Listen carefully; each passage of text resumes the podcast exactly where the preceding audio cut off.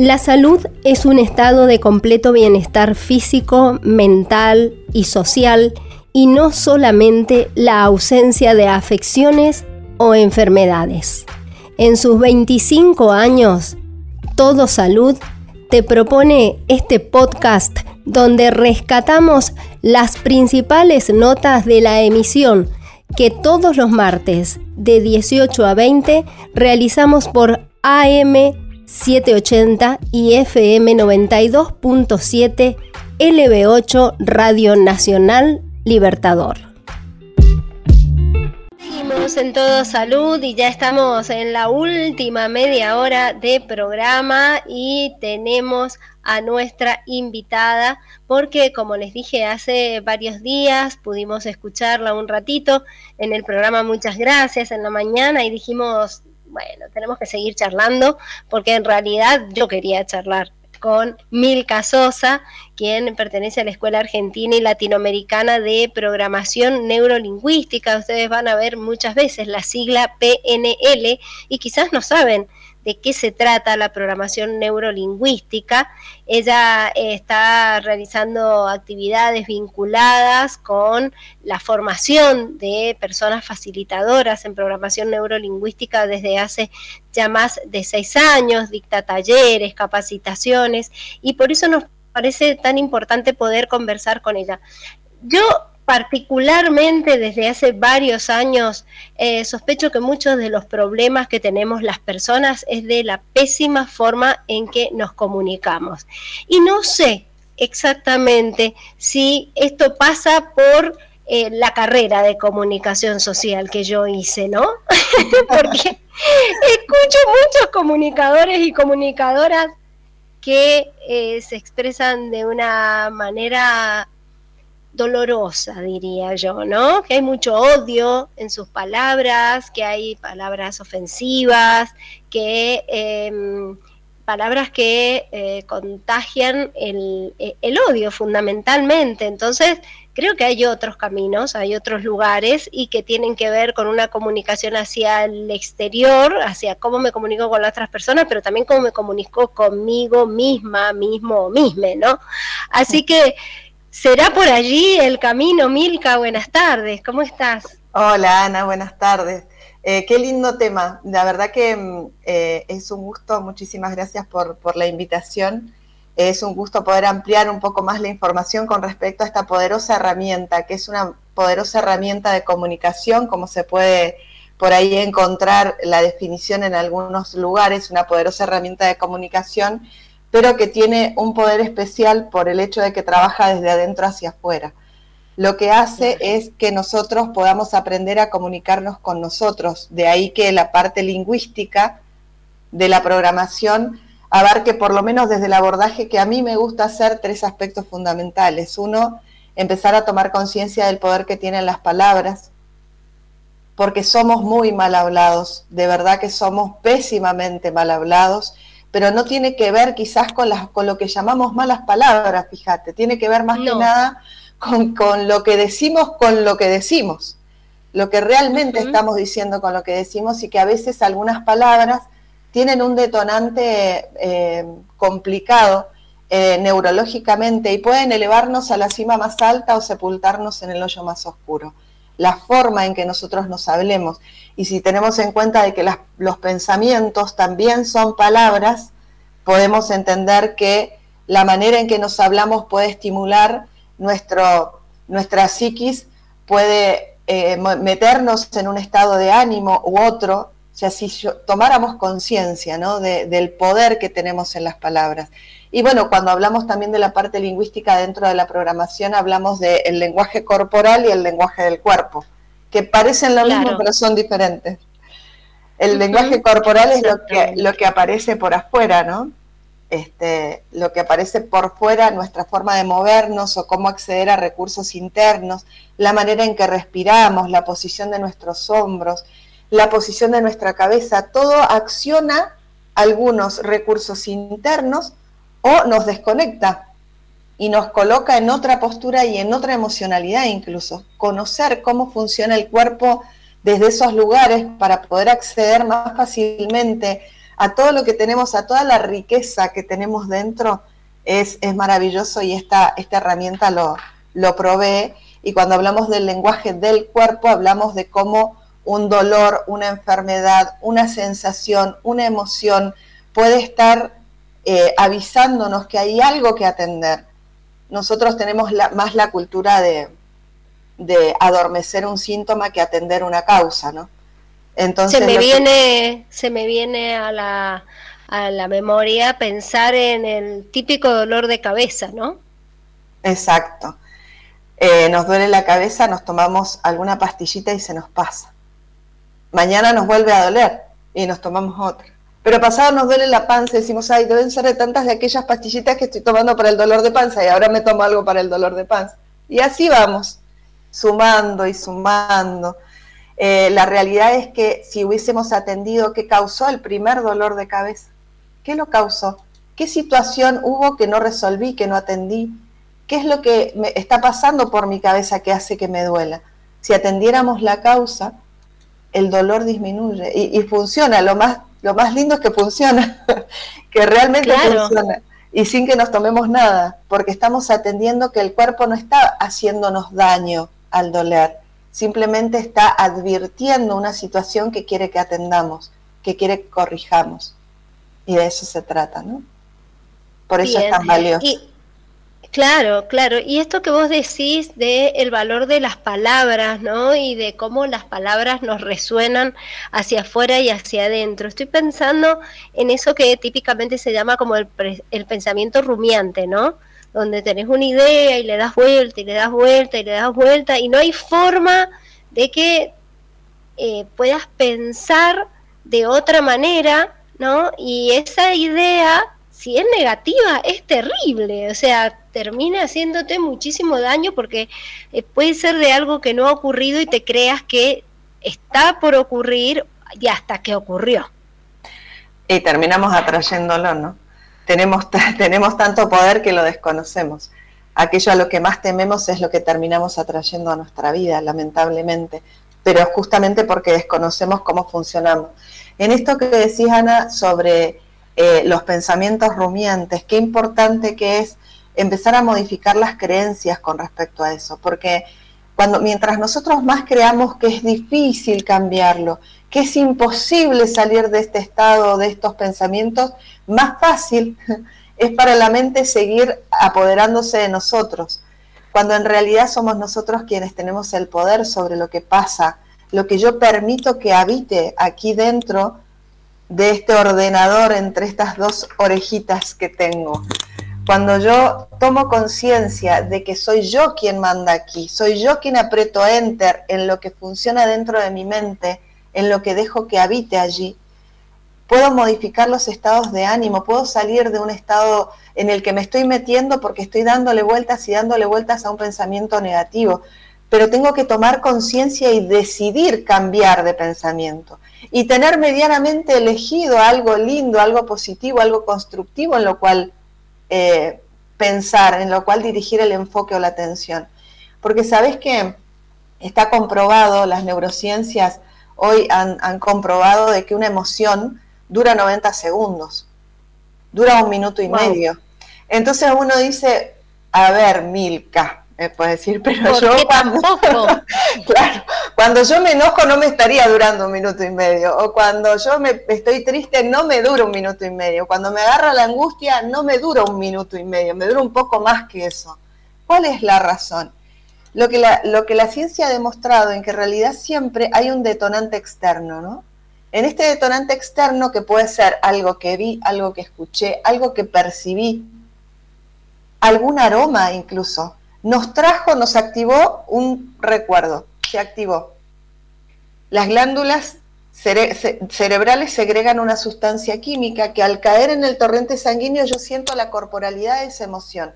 Es decir, me sube ese calor, me da ese nudo en la garganta, me dan esas ganas en de la boca del estómago. Ay, se me hace un nudo en la panza. Exactamente. Esa corporalidad ocurre como manifestación de que la sustancia química que segregó el cerebro cayó en el torrente sanguíneo.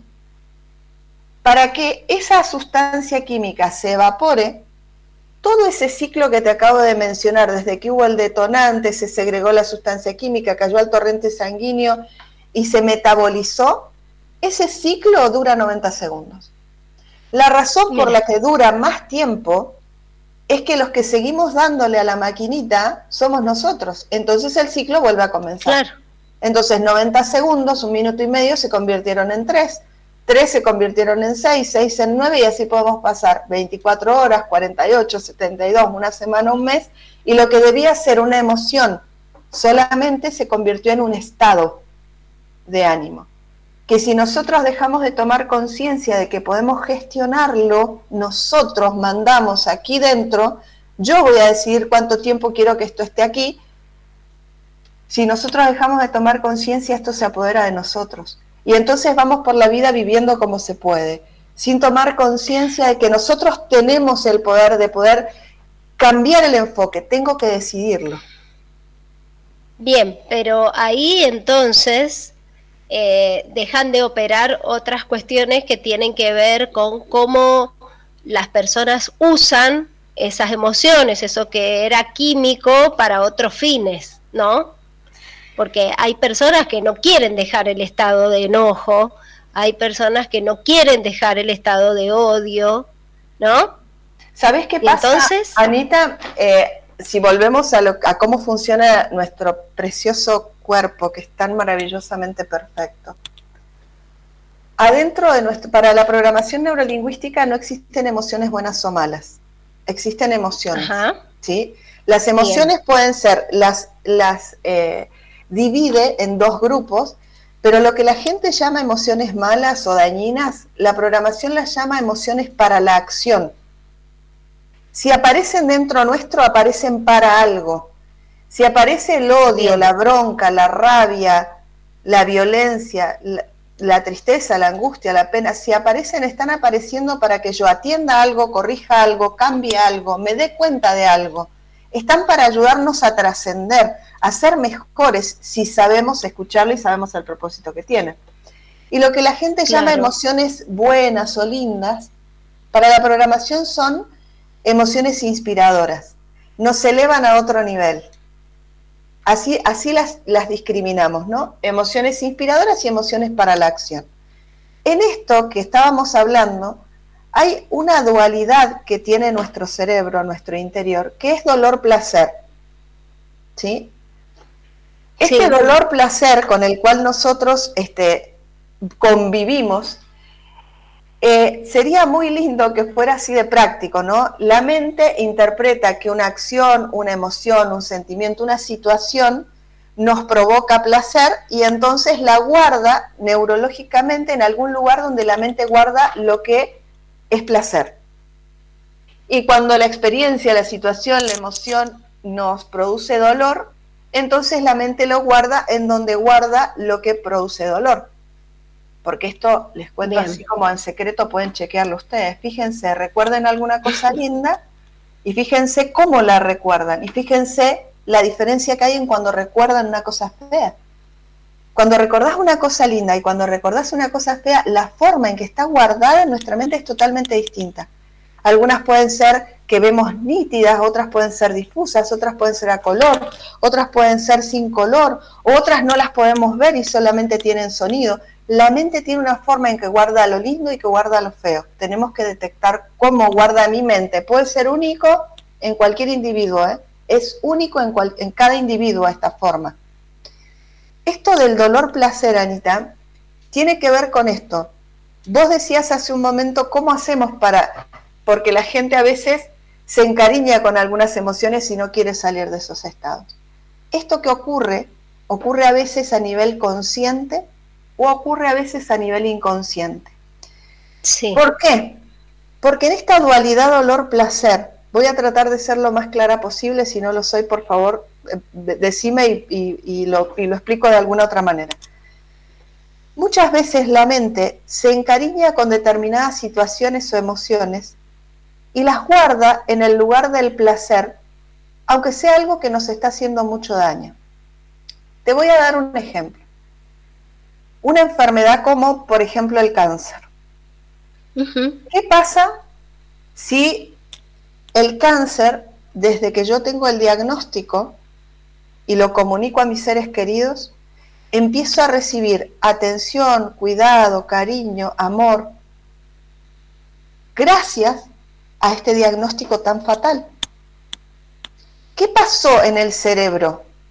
¿Con qué asoció el cerebro una enfermedad tan nefasta? ¿Con el dolor o con el placer? Con el placer de esa atención, pero no directamente por el cáncer, sino por lo que despertó en esa emoción. Exacto. No le importó el medio, le importa el fin. Como lo que quiero es atención, cuidado, cariño y amor, no me importa que lo obtenga por esto que me está matando, me importa el resultado. Eso es lo que allá pone el foco el cerebro. Entonces, si yo no atiendo, no detecto qué es lo que interpretó mi mente y luego y logro separar, ningún tratamiento va a hacerme va a ayudarme a sanar. ¿Por qué? Porque el cerebro está enfocado en el resultado, que es obtener eso, y yo lo estoy obteniendo por este medio, no me importa el medio, me importa el fin. Entonces el trabajo por ahí en terapia que, que, hago con algunas personas con estas dolencias es lograr ayudar a separar estas cosas. El cerebro tiene que asociar terriblemente al dolor la enfermedad y tiene que enseñarle a la mente a obtener atención, cariño, cuidado y amor pidiéndolo o de otra forma que no sea a través de la enfermedad. En cuanto yo asocio la enfermedad al dolor, se activan recursos internos para ayudarme a mantenerme lejos de aquello que la mente interpreta me produce dolor. ¿Me expliqué? En esta Totalmente, totalmente. Muy claro, muy claro.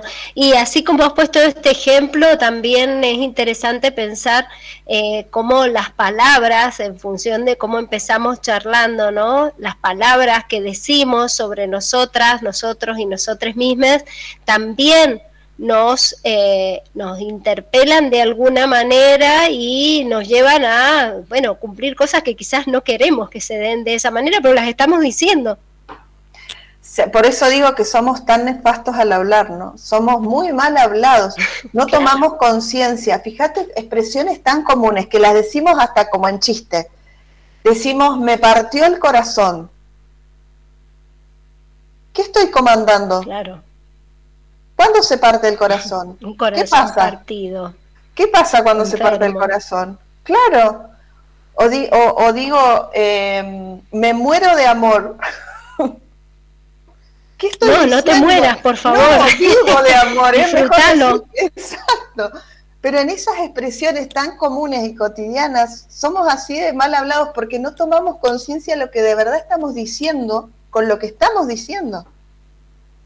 ¿Qué estoy diciendo? No, me, no, me, no tomo conciencia. Y es importante empezar a ser cuidadosos con qué es lo que comandamos. Si nosotros tomamos conciencia de que nuestras palabras son comandos, son decretos. Vamos a empezar quizás a ser un poquito más cuidadosos con ellas, ¿no? Bien.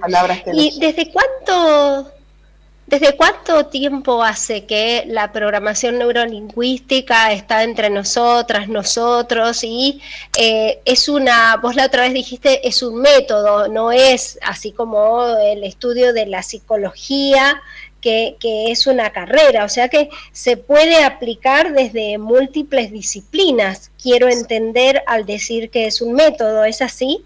Sí, totalmente. La programación nace por allá por el año 62, en el año 1962. Eh, nace del, del, estudio de lo que funcionaba con maravillosos psicólogos y analistas de aquel tiempo. Entonces, ¿qué hace Bandler y Grinder, un lingüista y un matemático? Lo que hacen es empezar a estudiar los resultados que tenían aquellos que eh, atendían a sus pacientes y estos desde la primera sesión lograban cambios en su vida. Entonces, ¿cómo lo hacían? Era la pregunta. ¿Cuál era la razón por la que con otros psicólogos y analistas la gente estaba años en terapia? Y cuál era la razón por la que con ellos en particular la gente lograba resultados en muy poco tiempo, desde la primera sesión iban notando el progreso y el cambio. Entonces, este par de caballeros empezaron a estudiar cómo hacían lo que hacían. Esa es una de las definiciones de programación neurolingüística, ¿no? El estudio del cómo hacemos lo que hacemos. Y entonces empezaron a detectar que ellos tenían formas y métodos que utilizaban al tratar con los pacientes y se empezó a absorber esos métodos, a detectarlos esos métodos y a ponerlos por escrito. Y entonces se dieron cuenta que estaban creando una nueva herramienta, en realidad, a la que llamaron programación neurolingüística. algunos de los que este, fueron a, quienes este, ellos estudiaron profundamente, fue a Fritz Perls, el creador de la línea de la Gestal, de la psicología. Entonces muchos de los ejercicios que hay dentro de la PNL nacen de la Gestal. Claro. Eh, por eso es que funcionan tan rápido. Y por otro lado, uno de, los, de, las personas que también se tomaron muchas de sus técnicas y sus estrategias fue Virginia Satir. Virginia Satir fue la creadora de las terapias familiares donde ella instaló el concepto de que un individuo era parte de un entorno, por lo tanto, al ser parte de un entorno, eh, lo que le ocurría al individuo estaba relacionado con el entorno. Entonces también no solo había que atender al individuo, sino el contexto. Y se estudió también a Milton Erickson, el creador de la hipnosis ericksoniana. Que la hipnosis, la hipnosis ericksoniana en realidad es una hipnosis consciente, nunca la persona pierde su, su, conciencia de lo que está, a, diferencia de lo que entendemos muchas veces por hipnosis, ¿no? Más que nada, Milton Erickson fue el, creador, si se quiere, o la fuente de inspiración de las técnicas de autosugestión, donde él, por su propia experiencia, eh, porque él tuvo polio a los 17 años y después volvió a tener polio en, la tercera edad, eh, es la única persona que se conoce que ha sobrevivido a dos polios. Y él logró activar los músculos de su cuerpo autosugestionándose de que cuando logró que su párpado derecho le respondiera, ejercitó, ejercitó, ejercitó hasta que el otro se contagió, el otro ojo, y empezó también a moverlo, y así hizo con cada uno de los músculos de su cuerpo, y cuatro meses después, él logra salir caminando de la institución donde estaba. Increíble. Se nos acabó el tiempo, viste que te dije, viste que te dije que necesitábamos charlar. Bueno, ha sido un gusto realmente, Milka, y bueno, me quedo con muchas, me quedo con más ganas todavía. Bueno, cuando quieras. Hablando y seguir conociendo más, así que muy amable y eh, bueno, no sé, ustedes están preparando un evento. ¿Me querés contar algo así rapidito? Sí, te cuento rapidito. Eh, yo dicto la formación en PNL todos los años, ahora empieza el próximo grupo en febrero. Eh, me pueden encontrar como Milka Sosa PNL con las siglas en todas las redes sociales. Y ahora el 11 de diciembre, para cerrar este año, hemos organizado un evento que se llama Empecemos un año diferentes, siendo diferentes. Eh, y la idea de ese evento fundamentalmente es lograr provocar un cambio en un instante, porque es una filosofía que tiene la programación neurolingüística. Aquello que nosotros deseemos cambiar se puede cambiar en un instante, así que el desafío que asumí es el lograr que las personas que asistan se lleven un cambio que empiece en ese encuentro. Así que están todos invitados el sábado 11 de diciembre, pueden adquirir las entradas. Si entran a mis redes sociales van a encontrar ahí la publicidad del, del evento y la forma de conseguir las, las entradas. Y si no, pueden llamarme, si tienen para anotar, al 2616-563396. Perfecto, Milka, muchísimas gracias, muy amable, un gusto. Esto fue Todo Salud Podcast.